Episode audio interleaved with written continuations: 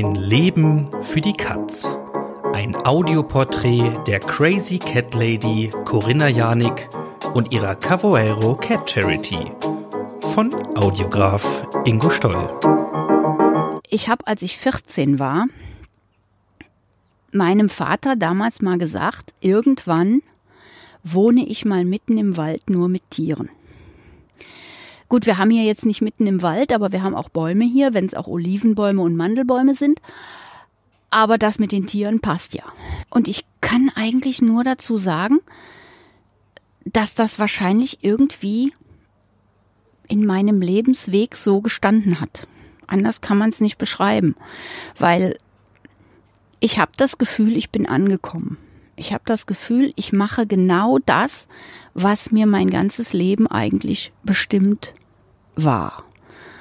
Und ob das nun, ich sage jetzt mal eigentlich eine komplette Aufgabe des eigenen Lebens ist, weil ich habe ja kein eigenes Leben mehr. Mein Leben basiert auf den Tieren. Ich ähm, ich lege da auch nicht großartig Wert drauf, ob jetzt hier bei mir innen drin alles schön ordentlich oder was ist. Für mich ist wichtig, dass es den Tieren gut geht. Für mich ist auch nicht wichtig, ob ich nun, was weiß ich, zum Friseur muss oder sonst was. Das ist alles Nebensache. Hauptsache den Tieren geht's gut. Ich habe hier einen Dauerjob. Ich bin also äh, jeden Morgen gefragt. Es gibt keinen freien Tag, es gibt keinen Weihnachten, es gibt keinen Urlaub. Und ähm, aber aber ich bin glücklich. Und wenn ich hier auf dieses Grundstück fahre, oben reinkomme und es läuft mir dann Hund, Katze, Maus entgegen, dann fließt mir das Herz über. Ich treffe Corinna direkt in Cavoeiro, einer kleinen Gemeinde an der Algarve in Portugal. Wir sitzen vor ihrem Haus und es gibt Tee. Und als erstes fällt mir der Schriftzug auf ihrer Teetasse auf. Crazy Cat Lady. Und apropos Katzen, die ersten fünf, sechs, sieben wuseln bereits neugierig um uns herum. Gut, also wir sind hier auf einem Gelände, 10.000 Quadratmeter, was ein altes Farmhaus hat, in dem ich wohne. Dann haben wir rund um dieses Farmhaus hier im oberen Bereich kleinere Katzengehege, die ich sage jetzt mal von einer bis zu 12, 13 Katzen beherbergen. Diese entweder hier oben krank sind, das heißt nicht vermittelbar sind, aber hier ein gesichertes Lebensende verleben, bis dann halt die Krankheit ihnen ja leider Gottes dann den Gar ausmacht. Oder dann halt das Juniorhaus mit jungen Katzen, die zur Adoption freigegeben sind. Das ist der obere Bereich. Und dann ist der untere Bereich der Organisation, die sich Cavoero Cat Charity nennt. Und dieser untere Bereich beherbergt sechs große Gehege. Mit dem größten Gehege 13 mal 9 Meter in 4 Meter Höhe. Da ist ein Baum drin. Und da sind 45 Katzen drin zu Hause. Und es hängt da sehr viel Herzblut drin. Wir versuchen es den Tieren so angenehm wie möglich zu machen, indem sie artgerecht, aber auch komfortabel gehalten werden, indem sie auch ihre Sofaschlafplätze haben und indem du, wenn du sagst, ich komme jetzt hier die Katzen mal besuchen oder kraulen, dich da auch aufs Sofa fläzen kannst und dann halt ruckzuck die Tiere halt äh, über dir um dich rum hast, was natürlich auch wichtig ist für die Sozialisierung, wenn wir sie vermitteln wollen, dann sollen sie natürlich auch in so einem Ambiente irgendwie schon gewöhnt sein, weil das ist ja der Wunsch von uns, das Ziel von uns, sie in ein solches Ambiente abzugeben, dass, dass sie nicht wieder auf der Straße landen. Seit einiger Zeit gehört der Rest meiner Familie zum Heer der Freiwilligen, die Corinna in ihrer Arbeit mit den Katzen unterstützen. Für mich eine gute Gelegenheit heute mal zu fragen, wie das Ganze eigentlich begonnen hat. Das ist äh, natürlich nicht wirklich jetzt ähm, meine Idee gewesen, als ich 2001 hier nach Portugal gekommen bin. Ich kam mit einer Katze von Deutschland, wohlgemerkt, habe da mit Sicherheit nicht dran gedacht, dass ich 2021 dann 240 haben werde, die ich ja nicht mein eigen nennen werde will.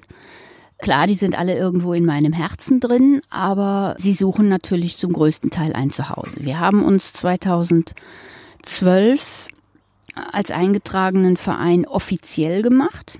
Ich, ich sage jetzt wir, weil, weil wir sind natürlich jetzt der Verein und ähm, da habe ich also zwei Direktoren an meiner Seite, die Rosanne und den Andreas, ähm, die mehr, sage ich jetzt mal, die bürokratische äh, Schiene da übernommen haben. Die brauchen wir, die ist mega wichtig. Und ohne die beiden äh, hätte ich mir lange äh, die Kugel gegeben wahrscheinlich, ja.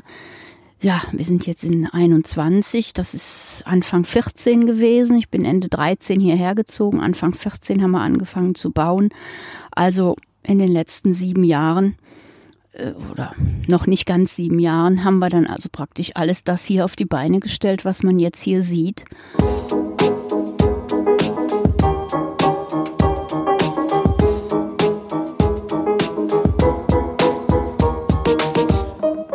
So ganz allmählich bekomme ich eine Ahnung davon, was alles hinter der Cavoeiro Cat Charity steht und was notwendig ist, um Straßenkatzen in Portugal wirklich ein gutes und neues Zuhause zu geben. Aber woher stammt das Problem eigentlich? Das Hauptproblem ist, gut, die neue Generation ist schon anders, aber die alte Generation hat immer noch diese Einstellung, dass eine Sterilisation der Katze gegen die Natur ist. Das heißt, als ich 2001 hierher kam und hier durch die Straßen gefahren bin, habe ich also eben überall diese streunenden Katzen gesehen und hatte also von dem Moment an auch kontinuierlich Katzenfutter im Auto. Und wenn ich eine gesehen habe, habe ich angehalten, habe Futter hingetan, Wasser hingetan und habe dieses Tier versorgt. So, die sind nicht dumm. Die haben das ganz schnell raus und das hat sich auch irgendwie dann unter der Kommunikation der Katzen verbreitet. Da kommt immer so eine Tante mit dem Auto, komm da mal mit, da kriegen wir was zu essen. So, und so hat sich das dann in den Jahren dann halt verselbstständigt, dass ich ähm, im Raum Cavoero heute 16 Kolonien habe, die ich alle drei Tage abfahre. Früher habe ich das jeden Tag gemacht, weil wir hatten früher dann wirklich nur diese Stelle. Mit den Jahren haben wir da dann praktisch kleine Häuschen hingebaut, wo wir das Trockenfutter dann praktisch unterstellen können gegen Regenschützen, aber auch dann kommen die Möwen nicht dran, es kommen keine Hunde dran. Das heißt, dass da immer genug Futter über drei Tage ist, bis ich dann halt wiederkomme. So, und dann, dann hast du dann angefangen, die zu füttern, klar, so. Aber das Hauptproblem ist eben die Vermehrung. So, und so eine Katze, die kann mit sechs Monaten dir den ersten Wurf hinknallen. Von dem Wurf sind dann wieder drei Mädchen da, die auch wieder nach sechs Monaten schwanger werden und äh, somit kann man sich vorstellen, was das für eine Vermehrung ist. So und deshalb war dann halt das Ziel und am Anfang ging das dann erst mit ähm, mit, mit Hilfe von, ja, von irgendwelchen Leuten, die das dann mitgekriegt haben, gesehen haben, Bekannten, die dann halt mir Spenden gegeben haben oder auch mit meinem privaten Geld. Ich hatte eine Tierklinik in der Anfangszeit, die ist in Esbisch, die gibt's auch heute noch. Und die haben sehr, sehr günstige Sterilisationspreise gemacht, weil das Hauptproblem hier ist natürlich auch, dass die Tierärzte die Sterilisationskosten von einer ganz normalen Katze, also ich rede nicht von einer Straßenkatze, sondern von einer Hauskatze, die liegen bei dem Kater äh, bei 50, 60 Euro und bei der Katze bei 120. Ja, das ist bei einem Gehalt von, ich sage jetzt mal ein Mindestgehalt hier von 450 zu 600 Euro im Monat für die Leute unmöglich. Und deshalb werden halt auch so wenig Tiere von den eigenen Besitzern kastriert, sterilisiert, weil sie sich einfach nicht leisten können.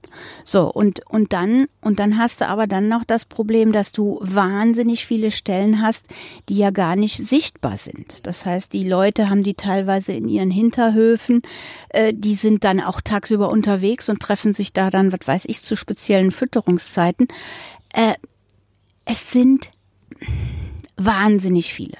Wahnsinnig viele, die die gar nicht so sichtbar sind, aber die, die überall da sind.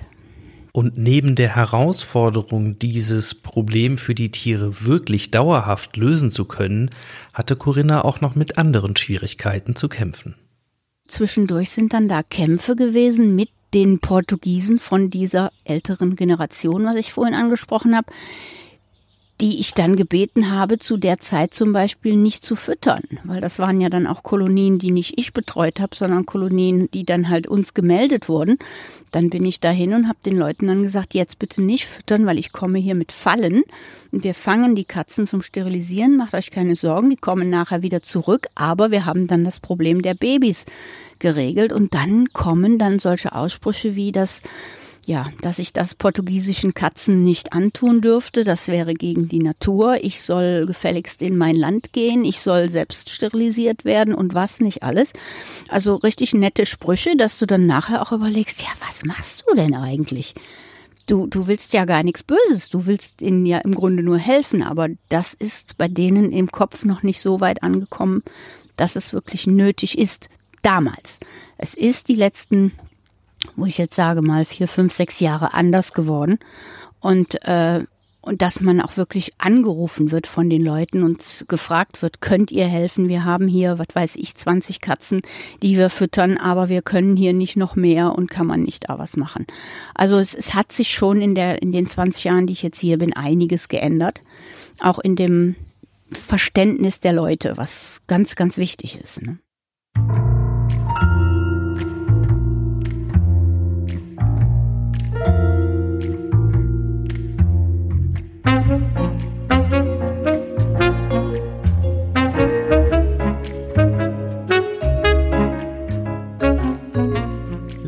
Sitzen nach wie vor vor Corinnas Haus. Die Sonne scheint und die Katzen haben es sich auf unserem Schoß bequem gemacht. Immer wieder öffnet sich auch die Katzenklappe links von uns und aus dem Haus streckt die ein oder andere Bewohnerin neugierig den Kopf hervor. Mich verleitet das ein bisschen zu der Frage, dürfen die eigentlich überall hin? Die dürfen eigentlich überall hin. ich habe äh, gerade gestern eine Aufnahme gemacht, da hatten sie sich alle auf dem Sofa postiert. Da hatte ich, glaube ich, sechs Stück da. Und da habe ich mich dann so davor gesetzt und habe den Film gemacht. Und dann habe ich nachher gedacht, ja toll. Wo setzt du dich jetzt? Nicht? Ich popel mich dann normalerweise irgendwie dazwischen. Hat dann auch geklappt. Oder es geht dann auch so, dass sie schon mal wegspringen und in dem Moment, wo ich mich dann platziert habe, da habe ich sie dann aber auch in Sekunden wieder drauf. Und es ist definitiv so, dass die ja hier im Haus drei Katzenklappen haben. Eine, die ist jetzt in der Türe hier, in der Eingangstür und die ist im Winter zu, weil es mir dann zu kalt ist. Aber das Küchenfenster, da ist eine und hier im Schlafzimmerfenster ist eine und im Sommer ist die andere Tür auf, dann haben sie drei. Und ich weiß also wirklich morgens nie, mit wie viel Köpfen ich wach werde. Wer Sessel, Tisch und Bett so selbstverständlich mit den Tieren teilt, der ist wahrscheinlich schon als Tierfreund geboren, oder? Gut, ich war immer schon Tier. Ja, war immer schon der Tierfreund. Eine Feststellung, die die folgende kleine Geschichte noch untermauert. Und meine Mutter, die hat immer gesagt, ich verstehe das nicht. Ich kann, Gott weiß wo unterwegs sein. Ich finde nie was. Du gehst und du findest immer was. Ob es nun ein Chamäleon ist, was ich von der Straße hole oder, oder, oder sonst irgendwas. Irgendwas finde ich immer, was ich irgendwie retten muss. Ich weiß auch nicht. Angefangen haben Corinnas außergewöhnliche Tierfreundschaften allerdings nicht, wie zu erwarten wäre, mit einer Katze, sondern tatsächlich mit einem Hund. Also wenn es nach mir gegangen wäre, wäre da auch schon sofort eine Katze da gewesen. Aber da hat man ja immer noch ein bisschen die Eltern dann im Nacken, die dann ja mitreden. Ne? Die wohnen ja auch in dem Haus. Ne? Und als wir dann, als ich sechs Jahre alt war, da kam eine Bekannte von meinen Eltern mit einem kleinen, mit einer kleinen Hündin an, die sie auch irgendwo auf der Straße gefunden hat. Sie hatten selber einen Cocker Spaniel. Und äh, ja, und dann hat sie den Hund zu uns gebracht und hat gesagt, hier, der ist jetzt für euch, ne? Wir haben ja schon einen. So.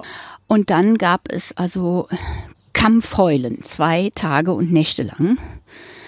Und dann war Papa breitgetreten. Dann blieb die Lisa, das war die Lisa und das war auch dann der Grund, warum sie Lisa hieß, weil ich hatte damals, ich war im ersten Schuljahr und ich hatte irgendwie ein Problem mit dem Namen Lisa. Wenn also da der Name Lisa stand, ich habe grundsätzlich Susi gelesen. Lisa konnte ich irgendwie nicht verinnerlichen. Und der pädagogische Hintergrund meines Vaters war dann, der Hund bleibt aber nur, wenn er Lisa heißt. Das ist wohl das, was man eine klassische Win-Win-Win-Situation für alle Beteiligten nennt. Corinnas Weg führte dann Mitte der 90er das erste Mal nach Portugal. Und in dieser Zeit auch zur ersten eigenen Katze. 95 haben sie das Haus gekauft. Ja, und 96 im Februar sind wir dann das erste Mal in Familie hierher und haben riesengroß umgebaut. So, und, ähm, und im Herbst darauf war der Urlaub dann wieder geplant. Ich wollte mit meinen Eltern hier runterkommen und dann steht zwei Wochen vorher dieselbe Situation damals wie mit dem Hund. Die Tochter von meinen Vermietern mit meiner Sissi, sechs Wochen alt, vor der Tür und sagt, ich habe drei Katzen, die ist für dich, da musst du jetzt gucken, wie du mit klarkommst. So. Und das war jetzt meine erste Katze. Und ich hatte damals eine Trennung hinter mir und war dann in, in einen neuen Job. Ich bin also in erster Ausbildung äh, gelernte Schneiderin, Damenschneiderin gewesen, habe dann nach nie wieder in dem Beruf gearbeitet, weil es eigentlich ein toter Beruf war, bin aber immer in der Branche geblieben, habe also Nähmaschinen verkauft und bin dann letztendlich in der Orthopädie-Technik gelandet, wo ich dann Korsetts, äh, Bandagen und sowas alles genäht habe. Habe dann da nach einem halben Jahr, die ich da gearbeitet habe in der Werkstatt, angefangen, eine Umschulung zum Orthopädietechniker zu machen und war da, sage ich jetzt mal, nach meiner Trennung auch so ein bisschen Workaholic. Ja, dass ich also wirklich da gearbeitet habe wie blöd, um dann auch nicht nachdenken zu müssen, einfach so. Und dann kam eben der Moment, wo ich diese Katze hatte. Einmal 14 Tage bevor wir den Urlaub hier runter gebucht hatten und dann, ja, was nur, wo kommt denn dann die Katze hin, ne? Da habe ich den Arzt, den Tierarzt dann gefragt, was, was machen wir? Die war ja viel zu klein zum Impfen. Heute kannst du mit einem ungeimpften Tier nirgendwo hin. So, damals sagt er, kein Problem, kommst du einen Tag bevor ihr Flieger geht, nach hier, dann kriegst du eine Aufbauspritze. Und einen Tag bevor du von da wieder nach Deutschland fliegst, gehst du da zum Tierarzt und holst dir da eine Aufbauspritze. Gut, so haben wir das dann gemacht und dann ist also meine Sissi dann mit ihren zwei Monaten, die sie damals hatte, das erste Mal mit uns hier runter nach Portugal geflogen. War ja kein Problem, wir sind ja ins Haus meiner Eltern, kein Hotel, kein gar nichts, ne? So, und die hat also in diesem Haus dann Treppensteigen gelernt, die hat, äh, welch Wunder, dann auch bei meinem Vater auf dem Bauch geschlafen.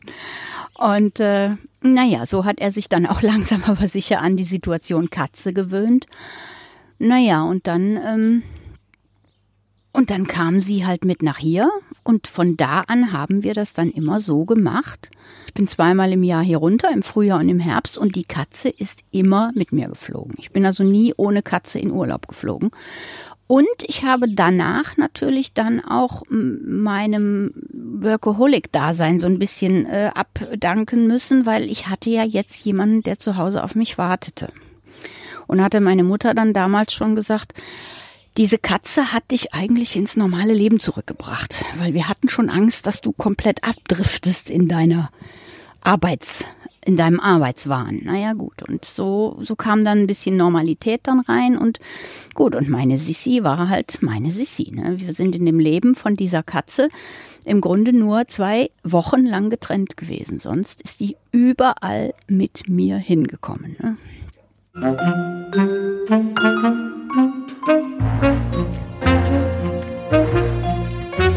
you.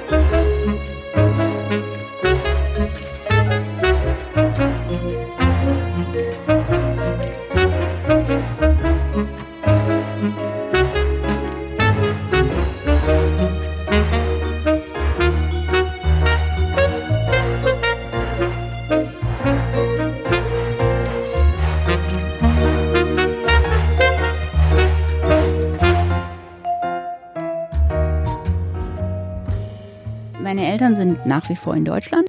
Ich bin dann zweimal im Jahr hier runtergekommen und habe mich aber hier eigentlich von Anfang an zu Hause gefühlt. Und es war dann immer so diese Stresssituation, wenn ich kam, boah, geil, 14 Tage, so, und dann oh, noch 10 Tage und dann, scheiße, nur noch eine Woche, nur noch drei Tage und so immer diese Situation, ja. Und ich habe dann irgendwann mal gesagt, Irgendwann gehe ich da mal ganz runter. Warum, weiß ich nicht. Es war irgendwo in meinem Kopf. Und dann ist die Situation so gewesen, wir hatten hier einen deutschen Herrn, der hat nach dem Haus geguckt. Wenn hier keiner war, musste jemand haben, der, der halt einen Schlüssel hat und da danach guckt und so. Naja, und der sprang dann eben aus Altersgründen ab. Und das war eben 2000 dann gewesen. Und ich weiß nicht mehr, wir saßen zusammen zu Hause und also bei meinen Eltern. Und wir haben dann uns unterhalten und dann meinte der Papa auf einmal so, ja, der Manfred, der macht das jetzt nicht mehr. Ich weiß gar nicht, wer jetzt da unten nach dem Haus dann guckt und so hin und her. Und der guckte mich die ganze Zeit so an und guckte mich an. Und dann sag ich zu ihm, ich sag, ja, was willst du denn jetzt eigentlich damit sagen? Willst du jetzt sagen, ich soll da runter oder was? Und dann fängt er an zu grinsen und dann sagt er, ja, das ist eigentlich das, was ich hören wollte, ne? Ja, wir haben dann an dem Abend im Grunde drei Stunden lang spintisiert, ja. Aber es ist egal, der, der Kern, der war da, ja. Also dieser kleine Samen, der da in dem Moment gepflanzt wurde, der war so gravierend, dass ich am gleichen Abend, als ich nach Hause kam, die Freunde meiner Eltern, die meine Vermieter waren, die waren noch wach und ich habe das gesehen, Licht war noch an, ich habe, es war 11 Uhr oder was, ich habe geklopft dann, habe gesagt, habt ihr einen Moment? Und dann bin ich da noch rein und habe gesagt, passt mal auf, ich werde zum nächsten Monat kündigen. Ich ziehe zurück zu meinen Eltern, denn nächstes Jahr gehe ich nach Portugal. Und dann haben die gesagt, ey, Moment mal, ne, jetzt schlaft da erstmal drüber. Ich sage, nee, da brauche ich nicht drüber schlafen, das ist entschieden. Und das habe ich gemacht. Ja, und dann ähm, sind wir dann daraufhin im Oktober, November wieder hier runtergekommen. Und dann haben wir das natürlich mit ganz anderen Augen dann gesehen, weil dann haben wir ja gesagt, wir müssen jetzt gucken. Naja, und dann bin ich, wie gesagt, eigentlich mehr durch Zufall in Cavoero äh, in ein Orthopädiegeschäft reingestolpert, was unter deutscher Führung war. Und ich bin dann einfach da rein und habe gesagt, ich bin also vom Fach und ich würde gerne 2001 hier runterkommen. Ich lasse hier meinen Kontakt, er soll sich bitte bei mir melden. Ja, und dann im Mai kam dann der Anruf hier von Cavoero von dem Herrn, wann ich runterkommen könnte.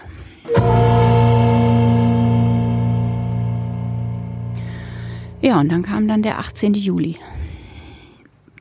Alles hat geheult, meine ganzen Kollegen alles hatten die Tränen in den Augen. Wir hatten mir wunderschön riesengroßes Bilderding gemacht mit allen Kollegen drin. Es war richtig schön. Alles war am Heulen. Ich konnte nicht heulen. Ich war so, oh, ich war so aufgeregt. Ich war so, es war einfach nur, ja, dann nach Hause.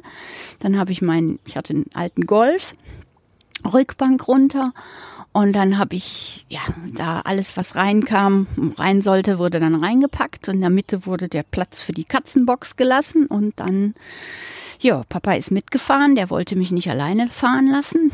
Und, äh, und dann haben wir noch bis um ein Uhr haben wir noch geschlafen. Wir haben uns also abends um neun hingelegt, haben bis um ein Uhr noch geschlafen und dann sind wir losgefahren. Oma am Heulen, Mama am Heulen. Und da habe ich im Auto mit Papa gesagt, ja, Papa, sag ich, ich muss nicht heulen. Und hat er gesagt, wenn du jetzt anfängst zu heulen, bleib mal hier. Ja, und der Papa, der ist dann noch eine Woche mit hier geblieben. Und ich bin also, wie gesagt, dann auch an dem 21. wirklich um 10 Uhr zur Arbeit. Und der ist dann auch nur noch ein paar Stunden da gewesen und war dann weg.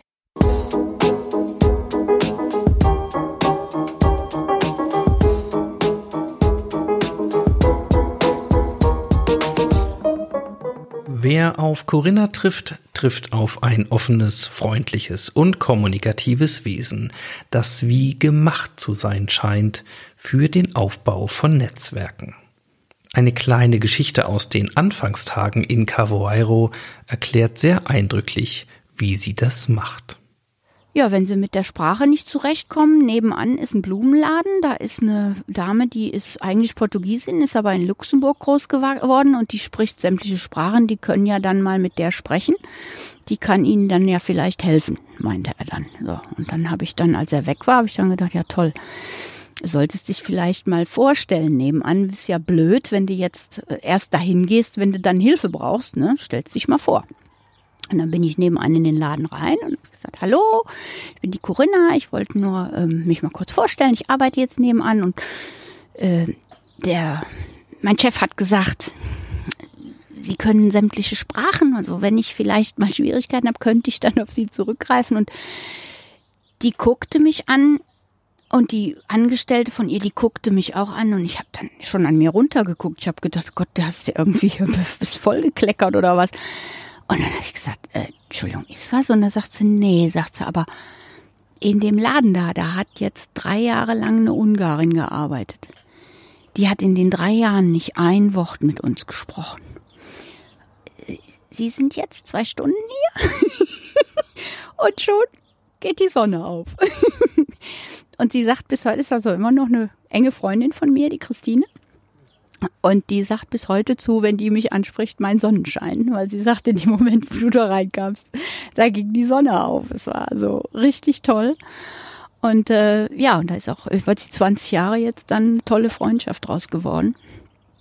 Naja, und ähm, ich habe noch nicht einmal Heimweh gehabt. Und da muss ich irgendwie sagen, wahrscheinlich bin ich im falschen Land geboren, weil ich habe mich noch nie so zu Hause gefühlt, wie ich mich hier zu Hause fühle. Ich laufe hier im Grunde durch, durch meine Gegend hier. Ich bin bekannt wie ein bunter Hund. Ob ich nun hier in den Einkaufsladen geht, jeder kennt mich, jeder kennt mich mit Namen. Mein Vorteil ist aber dann auch, ich kenne sie auch alle mit Namen. Das heißt, wenn ich in den Aldi gehe, ich kann dir sämtliche Kassiererinnen mit Namen ansprechen.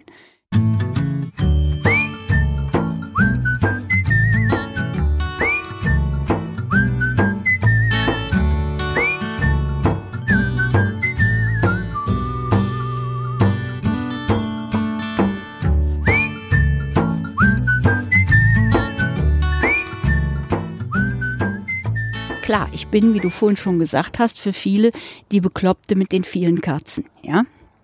Aber eben gerade jetzt, wo das hier mehr und mehr sich entwickelt, dieses Gelände, äh, und auch jetzt eigentlich schon langsam, aber sicher so ein bisschen ein, ein Ausflugsziel wird. Viele Leute, die mich ansprechen und sagen, können wir uns das nicht mal angucken kommen? Wir haben da schon so viel von gehört da sehen die Leute das auch mittlerweile dann wieder ein bisschen mit anderen Augen. Da ist das nicht nur die Bekloppte mit den vielen Katzen, sondern da sieht man dann auch, was da eigentlich alles hintersteckt.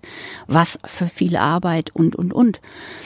Es ist so, dass wir jetzt von der Gemeinde seit geringer Zeit unterstützt werden, geringfügig unterstützt werden, weil die Kosten, die hier auf diesem Gelände monatlich sind, belaufen sich bei dreieinhalbtausend Euro. Was nur mit Katzenfutter und Reinigungsmitteln und Streu und so zu tun hat. Unabhängig von Flohmitteln, Tierarztkosten und und und, ja. So, und davon kriegen wir jetzt, ich sag mal, knapp 1600 Euro. Die, die uns dazu schustern. Das ist super. Das ist Geld, auf das wir bauen können. Mit dem restlichen Geld, das sind äh, Sachen, die zum Beispiel von Sponsoren kommen, die hier sagen, wir machen eine Patenschaft für irgendein Tier oder von Mitgliedern. Wir machen hier also auch eine, man kann Mitglied werden in unserer Organisation. Dann haben wir natürlich sehr, sehr viele freiwillige Helfer oder auch Leute hier aus der Gegend, die uns Futterspenden bringen, was uns natürlich dann auch hilft. Dann haben wir ja gut auch so Spe Geldspender oder oder ne, die die halt ähm, uns helfen in der Beziehung. Ganz klar. Ohne Spender und Unterstützer geht es nicht. Deswegen mein persönlicher Aufruf hier an dieser Stelle an euch. Wenn euch diese Geschichte gefällt, dann spendet. Ganz einfach, ihr findet die Adressen und die Kontoverbindungen auf der Facebook-Seite unter Cavoiro Cat Charity oder auch unter cavoirocatcharity.com auf der Website. Ja, und eure Spenden sind nicht nur für den alltäglichen Unterhalt gedacht, denn Pläne für die Zukunft gibt es noch jede Menge. Weil wir brauchen für die Lizenz eines offiziellen Tierheimes brauchen wir eine Zertifizierung. 60 Prozent haben wir schon, was eventuell dann auch nochmal überarbeitet werden muss, aber es ist im Kern schon da. Und dann müssen wir halt noch an den anderen Sachen arbeiten. Und das ist der Plan. Und es geht noch viel, viel weiter. So ein Katzencafé, wie es jetzt in Portugal eigentlich nur in Lissabon ein, eins gibt, sowas halt in die Wege leitet. Man baut und das ist meine, meine Idee oder auch die Idee von der Helferin, die sich da so ein bisschen sehr mit identifiziert hat dass man sagt, man baut es auch so ein bisschen als Museum auf, dass die Leute, die kommen, die können sich da hinsetzen, die können da einen Kaffee trinken, die können da Katzen knuddeln, aber eben dann auch sich informieren, wie ist das Ganze entstanden, was ist da passiert. Das ist eigentlich so die Idee.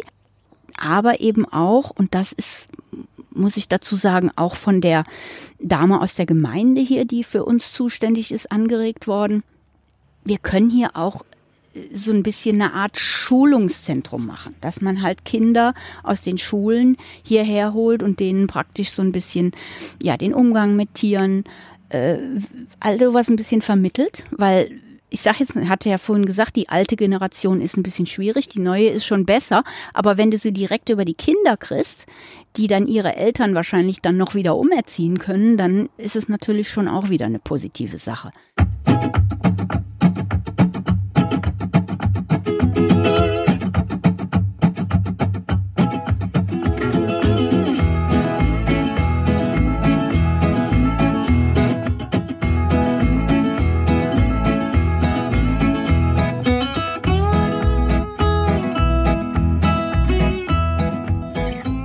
Bei all diesen Zukunftsplänen gehen wir natürlich immer vom Allerbesten aus. Aber es ist auch klar, dass so ein Projekt ganz viel von Corinna als Person lebt. Gibt es da eigentlich sowas wie einen Plan B? Die Situation ist halt so, dass das natürlich ein gravierender Punkt ist, der mir uns zu denken gibt, weil es existiert im Moment noch kein Plan B für den Fall, dass mir was passiert. Wir hatten jetzt gerade vor 14 Tagen, drei Wochen die Situation, da hat hier auch eine Deutsche, die ist jetzt äh, mit 56 Jahren verstorben. Und da ist, ich habe da jetzt also auch dann auf, auf, Facebook und so einiges gelesen, dann auch was sie geschrieben hat. Sie ist also krank geworden dann auch und hat dann also vieles dann auch geschrieben von wegen, ja, jetzt muss ich auch an mich denken und und und. Und dann fängst du natürlich an zu grübeln, weil ich bin natürlich auch in der Situation. Ich bin ein Künstler im Verdrängen. Ich lebe eigentlich von jetzt auf morgen und verschließe mich einfach davor zu denken, was ist später mal. Ich habe zu meinem Vermieter hier gesagt, ich möchte von hier aus diesem Grundstück nur noch in der horizontalen rausgetragen werden. Ich möchte das Grundstück hier nicht verlassen, weil das ist mein Hafen, mein, mein Ziel hier. Und gut, wann das ist, weiß man nicht. Ich hoffe, das dauert noch was, aber ich kann natürlich auch mit äh, mit 80 dann nicht noch hier in die kleinen Häuser krabbeln. Ne? Also ich muss in der Richtung dann auch äh, überlegen, was ich jetzt schon im Rahmen der vielen Helfer, die ich jetzt hier habe, äh, die Jüngeren kann ich mir so ein bisschen nach hier oben ziehen, dass die sich jetzt auch dann ein bisschen mal um die kleineren Häuser kümmern, wenn, ne, wenn meine Knie mal wieder sagen, hallo, du bist auch bekloppt, ne? Schon wieder hier auf die Knie rumrobben, um, um die Tiere hier zu versorgen klar, es ist kein Plan B. Du weißt nicht, was mit den Helfern dann irgendwann mal wieder ist. Ich bin hier vor Ort, ich kann nicht weg, will auch nicht weg, gut, aber ne, ich kann auch nicht weg. Aber ähm, ja, der Plan B existiert noch nicht. Wir müssen da dann noch mal drüber nachdenken, aber das ist dann eben wieder das, was ich dann immer sage. Irgendwann dann, wenn es dann mal soweit ist, denken wir mal drüber nach.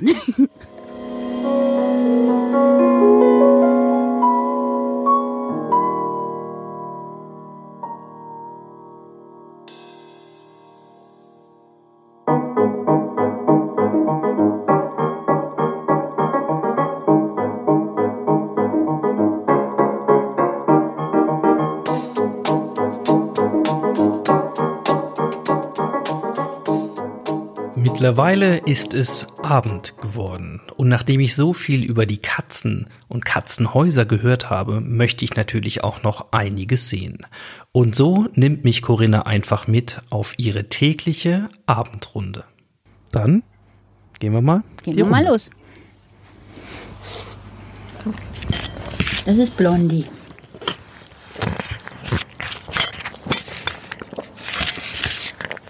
Mmh, guten Appetit. Ja, genau. Dann warte ich mal eben zwei Äpfel. Wenn du dein normales Programm machst, so dein normales Tagesprogramm morgens und dann abends, so, so wie viel Zeit brauchst du da so ungefähr für? Also ich bin morgens kurz nach sieben raus und dann fange ich erstmal drinnen an. Ich mache hier noch weiter. Ähm, dann fange ich erstmal drinnen an, weil ich habe natürlich auch drinnen Katzentoiletten und ich sage immer so schön, mein Tag beginnt und endet eigentlich immer in der Scheiße. So, das heißt, das heißt, ich fange also da dann an, die Innenkatzen zu füttern und dann die Toiletten sauber zu machen. Ja gut, mich dann äh, more or less äh, leidlich herrichten.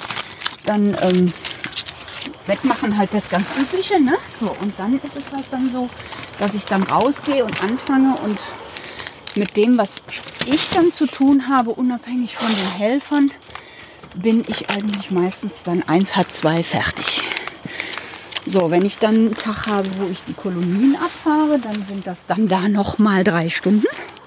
Macht so ungefähr neun. Genau. Und dann, wenn du abends hier dann wieder zurückkommst und diese Tour machst, kannst du dann noch mal mit einer Stunde rechnen. So, und hier haben wir jetzt gerade Deli und Becky, die uns bei unserem Rundgang begleiten. Oh, äh, Becky heißt ja auch Inspektor Becky. Inspektor Becky, ja. Sie hat nur ein Auge, aber dieses Auge sieht alles. Ja, und sie ist also wirklich diejenige, die sämtliche Aktionen, die hier, sei es nun Gemüsegarten oder sonstige äh, Aktivitäten, die man hier auf dem Gelände macht, Becky muss alles inspizieren. Und ich natürlich auch. Und so kommen wir dann nach einem Abstecher bei den AIDS-Katzen und den Junioren auf dem oberen Geländeteil zur Krankenstation. Ja, hier wird jetzt endlich auch mal gemaunzt. Hier wird aber schwer gemacht jetzt.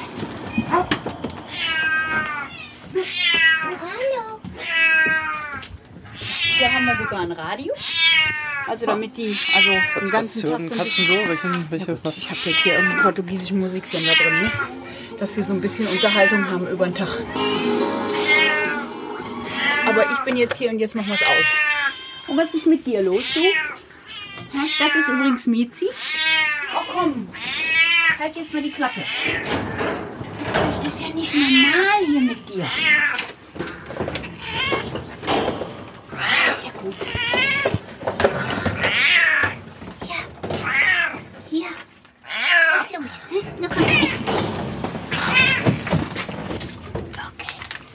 So, das heißt, hier hast du aber richtige Boxen, ne? Ja, das ist, das ist eigentlich hier die Stelle, wo ich so ein bisschen äh, kontrolliere. Ne? Also ich meine, hier sind jetzt einige, die warten auf ihre zweite Impfung.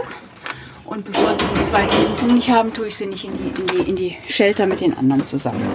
Und ähm, die anderen, wie zum Beispiel jetzt die da oben, die, ähm, die hat nicht gefressen und die habe ich dann nach hier geholt, um das halt äh, auch zu kontrollieren. Jetzt ist es aber so, dass sie also wieder frisst. Aber da, da, da darf noch ein bisschen was auf die Rippen dazukommen. Eben, deshalb bleibt sie auch noch eine Weile hier.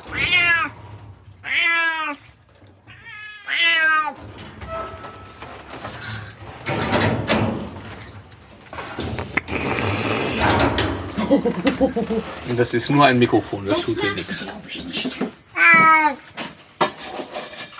Pass auf, Schatzi. Was ist mit ihr? Sie hat- So, und du kriegst jetzt auch noch dein Antibiotikum. Muss ich jetzt mal Das ist einer aus dem AIDS-Haus hier. Und der ist, ist erkältet. Und den habe ich jetzt also hier runtergeholt, weil, weil ich den dann doch ein mehr unter Kontrolle haben will.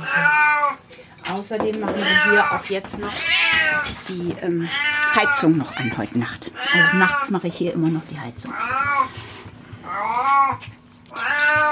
So ist fein. Hm? So ist fein. So ist das fein. Runterschlucken. So ist gut. So. Das sieht schon sehr routiniert aus. Der Kollege kennt das schon. Der Kollege kennt das schon, das war ja. Das ist jetzt hier unser Essen für unseren Diabetiker. Wir haben also auch einen Kater mit, mit Diabetes hier auf dem Grundstück. Das ist der Balthasar. Und der, Prinz. So, und das ist für morgen früh und das ist für jetzt. Und Mitzi geht dann nicht rein. Nein, hier hast du. So, und dann haben wir Insulin hier. Ah, ja. Das kennen wir ja vom Impfen jetzt, muss man ja keinem mehr erklären. ja, Aber, mhm. AstraZeneca oder was wird hier verimpft? Insulinika. So, und dann können wir hier jetzt erstmal wieder raus. Und du beschwerst dich nicht. Du kannst genau, kannst das probieren. So, Balthasar, guck, da sind wir. So, der Kollege kriegt jetzt noch die Insulinbehandlung. Ganz genau. Du kriegst jetzt erstmal dein Essen.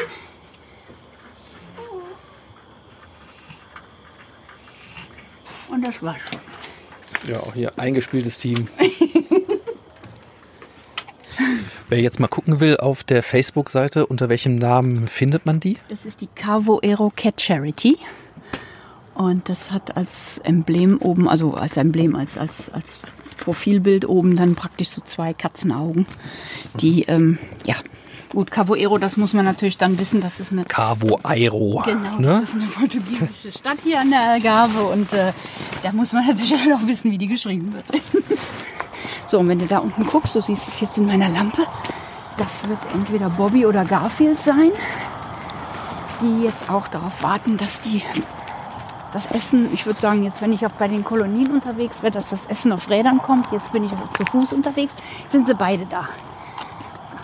Hallo. Das ist der Bobby. ist Ja, den habe ich am, am Kringelschwanz schon den äh, erkennst du. erkannt. Mhm. Genau. Da hast du Garfield. Der ist wirklich wie Garfield, nicht? aber er ist keine Bolognese.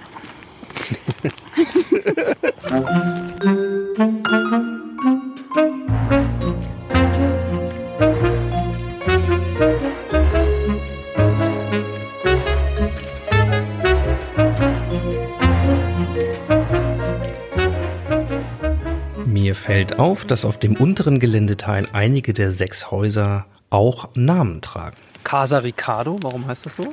Ähm, weil der Mann, der das, also ich muss sagen, wir haben 19, äh, 19, 2017 angefangen, dieses Haus hier zu bauen mit den Mauern rundherum und dann war kein Geld mehr da. Und dann haben wir das hier ja, als Ruine stehen gehabt. Es ging nicht vorwärts, weil eben keine Möglichkeiten mehr da waren. Und dann kam irgendwann jetzt 2020 äh, ein Franzose, ein Freund von Rosanne und Andreas, der Richard oder Richard, ne? der kam dann hier und hat uns hier auch besucht. Und der hat dann das gesehen und hat gefragt, warum ist das nicht fertig? Und ich habe ja, weil kein Geld da ist. Und dann hat er gemeint, weißt du was, mach das fertig, ich bezahle das. Und er hat also diesen Kasten hier, gut, Andreas und Rosanne haben dann die Innenausstattung übernommen, das, die, die Farbe und alles, was da an Holzarbeiten und alles ist. Wir können da also gerne jetzt auch mal reingehen, wenn du möchtest. Also das sieht hier schon ein bisschen nach der Fünf-Sterne-Variante aus vom Ja, Katzenhaus. Das, das ist es auch. Und, äh, und wir haben jetzt auch überall elektrisches Licht in den Häusern hier, dass man da wirklich jetzt sagen kann, wenn hier abends was ist, ich kann hier runter, ich mache hier Licht an und ich sehe wenigstens was. Und dadurch, dass wir hier oben drauf jetzt diese isolierten ähm, Paneelen haben, hast du hier drin auch eine wahnsinnig tolle Atmosphäre. Es ist also warm hier drin. Also äh, mal ganz kurz, ja. Ähm, Also hier gibt es richtige Abhänge, eingebaute Hängebrücken. Hängebrücken, Baumstümpfe, äh, gewisse Leiterkonstruktionen. Also das hier ist gefliest. Ja. Ich meine, das ist jetzt das Ziel, das wir jetzt eigentlich bei allen Häusern machen. Wir haben also jetzt noch, wir warten noch auf das Angebot, das fertige, aber wir haben eine Helferin, die kommt aus der Schweiz und die hat uns versprochen, dass sie das Fliesen des großen Hauses übernimmt. Das heißt 9 mal 13 Meter, dann weißt du, wie viele Quadratmeter das sind und die wird das, die will das bezahlen. Die hat gesagt, sucht Fliesen aus, sucht euch jemand, der das macht, ich bezahle das. Weil es ist natürlich eine viel, viele Vereinfachungen bei der Pflege. Das heißt, wenn du hier kehren musst, wenn du hier putzen musst und du machst das auf so einem Boden, ist natürlich eine ganz andere Geschichte, als wenn das ein Zementboden ist. Und daher ähm, sage ich ja, wollen wir zukünftig gucken wirklich, dass wir die Häuser diesem hier angleichen. Denn äh, auch diese Paneelen, die wir jetzt hier oben haben, die sind isoliert. Und, äh, und das merkst du im Sommer kolossal, weil es hier drin kühl bleibt. Genauso wie es jetzt im Winter andersrum äh, hier drin warm ist, wenn es draußen kalt ist. Ne? Und, und das, ist, das ist ein kolossaler Unterschied. Und die Tiere hier, das merkst du an denen, die waren also ursprünglich oben in einem von dem Haus, da konntest du fast keinen anfassen. Und seitdem die hier unten sind, äh, sind das also absolut zugängliche Tiere. Du merkst also wirklich, dass das Ambiente für das Tier auch unheimlich viel ausmacht. Ne? Also das ist wirklich, wir haben hier verglaste Fenster, also das das ist ein richtiges Haus. Also wie gesagt, da kann man dann wieder auf die Cavoero Cat Charity Seite gehen oder auch auf meine.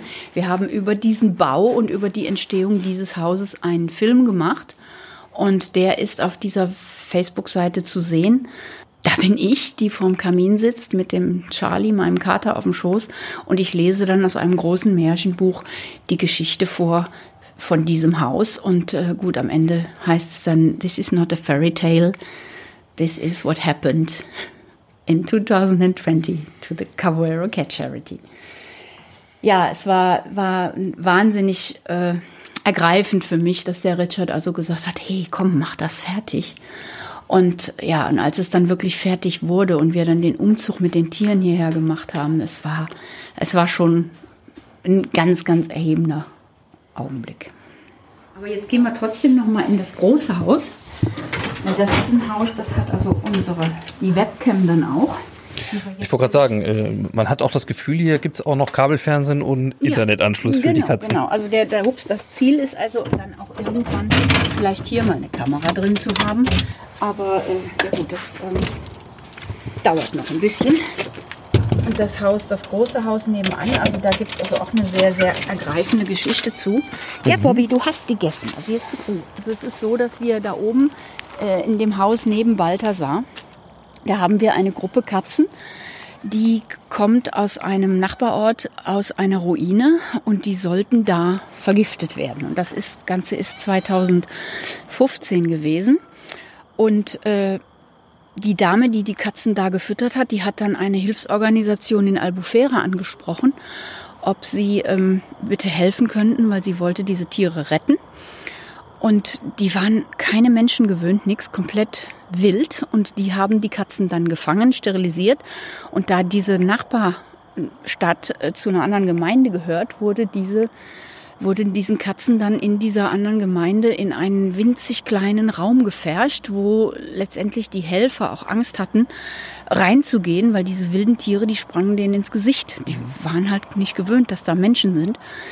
Und dann hat die Dame von Albufera uns dann angeschrieben oder mich dann angesprochen, ob wir hier nicht eine Möglichkeit haben, für diese Tiere hier was zu bauen. Da habe ich gesagt, du, es ist Platz genug da. Was nicht da ist, sind Helfer. Was nicht da ist, ist Geld. Wenn du da in der Richtung was organisieren kannst, bin ich da gerne bereit zu. So, dann hat die die Kosten von diesem Haus übernommen. Die hat also das Material bezahlt. Der Pestana Pestana ist, ist, ist einer, der auch hier mit bei uns auf dem Grundstück wohnt und der die ganzen Bauten hier damals angefangen und auch fertiggestellt hat. So, und der hat das dann gebaut und dann kamen am 28.02.2015, das weiß ich so genau, weil das mein Geburtstag war, diese Katzen nach hier. Mhm. Und wir haben drei Monate lang in diesem Haus nicht eine Katze gesehen, weil die sich wirklich nur versteckt haben. Unter den Stühlen, äh, unterm Sofa, in den Ecken. Du, du bist da reingegangen, du hast die Toiletten sauber gemacht, hast Futter hingestellt, du hast nicht eine Katze gesehen. Nach drei Monaten wurde es dann ein bisschen besser, man wurde dann so ein bisschen zugänglicher und mittlerweile geht es. Aber sie sind immer noch nicht so, dass man nach all den Jahren, dass man sagen kann, sie sind fertig für eine Adoption. Du hast einige, die du jetzt anfassen kannst, aber das geht auch nur mit den Leuten, die sie kennen, mit den Helfern oder mit, mit mir dann halt. Mit den anderen kannst du vergessen. Wenn da ein Fremder reinkommt, wupp, sind die auch wieder weg. So, und die Frau ist dann nachher gekommen und hat sich das Häuschen dann angeguckt und da war hier, das war 2015, da war hier noch nicht viel, da standen hier ein, zwei Häuschen. So, und dann haben wir da oben gesessen und haben praktisch ins Gelände runtergeguckt. Und in diesem Gelände waren dann, wie gesagt, da stand ein Baum und da war sonst halt nichts. Und da habe ich zu ihr gesagt, ich träume eigentlich von einem großen Gehege, was da unten in der Senke ist mit dem Baum drin, dass die Katzen da wirklich Platz haben zum Laufen, dass sie auf den Baumhauch jagen können und so. Das wäre so mein Ziel, da unten hinzubauen. Und da hat sie gesagt, du, ich habe so viele Sponsoren, so viele Spender und so viele Follower auf meiner Seite.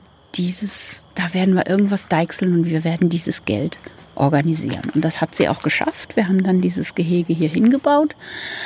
Und leider Gottes konnte die Leslie dieses Gehege nie fertig sehen, weil sie kurz vor der Fertigstellung an Krebs verstorben ist. Und das war natürlich eigentlich sehr, sehr traurig, weil ich hätte es ihr gerne gezeigt. Ihre Schwester ist dann ein halbes Jahr später aus England hier gewesen und hat das Ganze dann ähm, in Vertretung für ihre Schwester besichtigt und hat mich dann gefragt, was hier in Portugal möglich ist, ob wir die Asche ihrer Schwester hier neben diesem Haus beisetzen können. Mhm. Ich habe das dann mit dem Hausbesitzer abgesprochen, der hatte da nichts gegen. Und dann haben wir dann hier eine große Erinnerungsfeier gemacht. Wir hatten das hier alles mit Kerzen geschmückt. Wir hatten einen kleinen Altar, da stand ein Bild von ihr. Wir hatten die Grube ausgehoben und dann haben wir hier mit der Familie von ihr, wir haben Freunde hier gehabt, alles war dann hier und wir hatten da so eine riesengroße Stuhlreihe. Und dann haben wir die Leslie hier, die Asche der Leslie hier dann beerdigt. Und, äh, und irgendwo sage ich mir, das ist auch was, was immer noch so ein bisschen die Seele gibt von dieser Frau, die da auch mit Herz und Leib und Seele damit verbunden war und die uns wahrscheinlich dann auch noch ein bisschen von da oben hilft.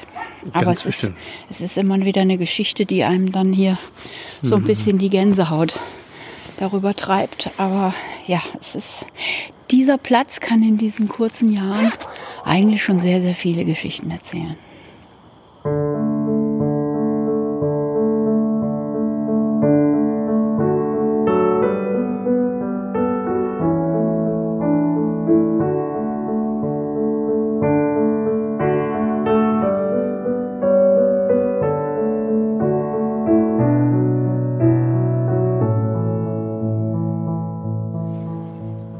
Ist ja ein richtiger Baum drin. Ne? Der hat schon ein bisschen gelitten, habe ich den Eindruck, aber. Gut. Aber er ist, er ist noch drin und was wir jetzt eben dann auch immer machen, immer wenn wir das Wasser jeden Tag wechseln, dann kriegt der Baum halt das alte Wasser, was nicht mehr gebraucht wird. Und dann, äh, ne? Aber es ist halt, okay, klar, der hat hier natürlich nicht die Sonneneinstrahlung, die er eigentlich äh, bräuchte. Aber er ist natürlich auch so geschnitten, weil, wie du da oben siehst, mhm. die Katze äh, sitzt da natürlich so ein bisschen einfacher, als wenn das jetzt alles voll mit Ästen wäre. Und äh, er ist ein beliebter Punkt, dieser Baum. Und das ist ja das, was ich gesagt habe, als ich mit der Leslie da oben gesessen habe. Ich will, dass das Haus um diesen Baum rumgebaut wird, weil ich möchte diesen Baum da drin haben.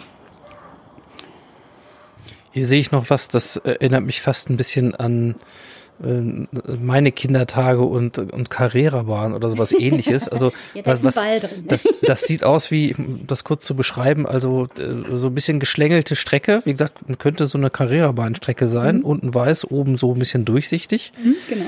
Ähm, die fahren hier Öffnungen. Autorennen oder was machen nein, die? Nein, da sind Öffnungen drin und da ist ein Ball drin.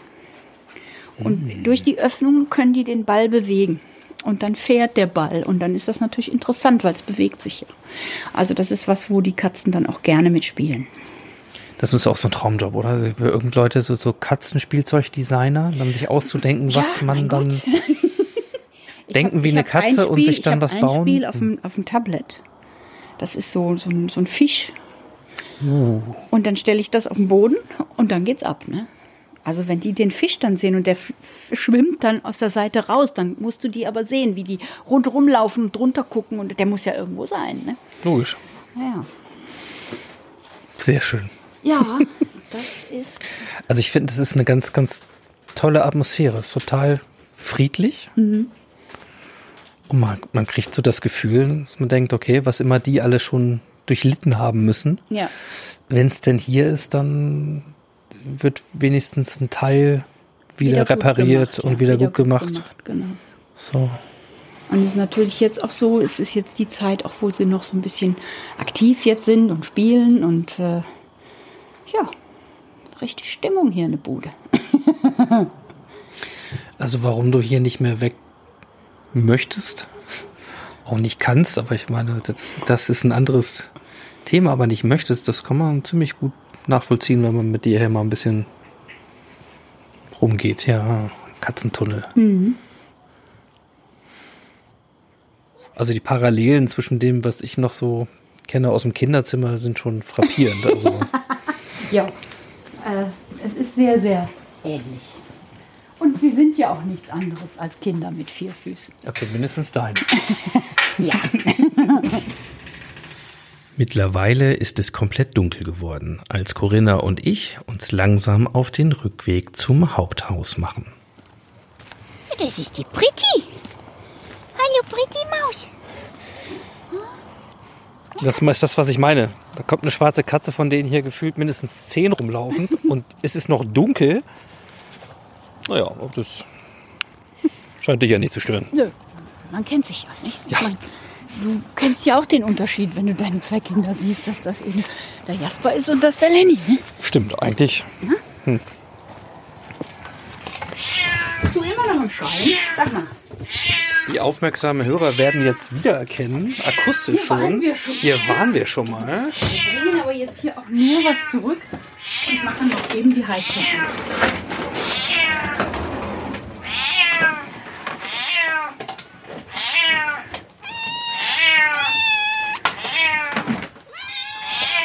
Alles klar.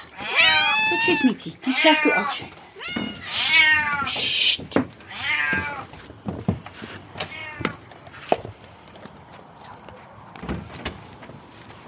Morgen früh bin ich wieder da, Kinder.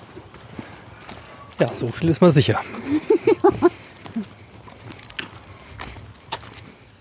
Und zum Abschied dieses langen Tages kommen dann endlich auch die drei Hunde zu ihrem Recht, die zusammen mit den 240 Katzen, zwei Pferden, zwei Enten, drei Hühnern und dem Hahn Lorenzo dieses wunderbare Zuhause teilen. Ja, ich bin doch schon da.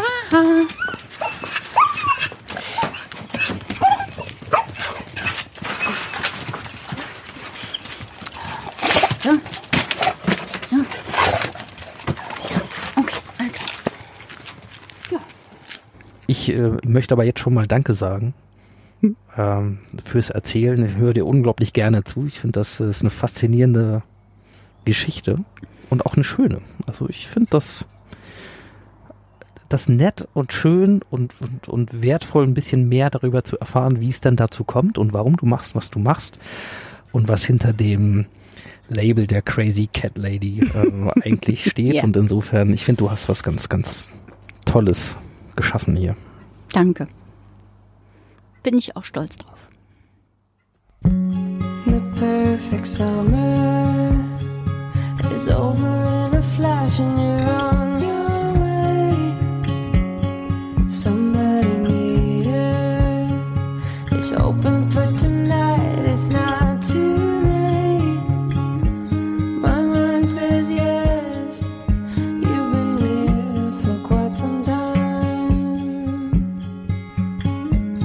But my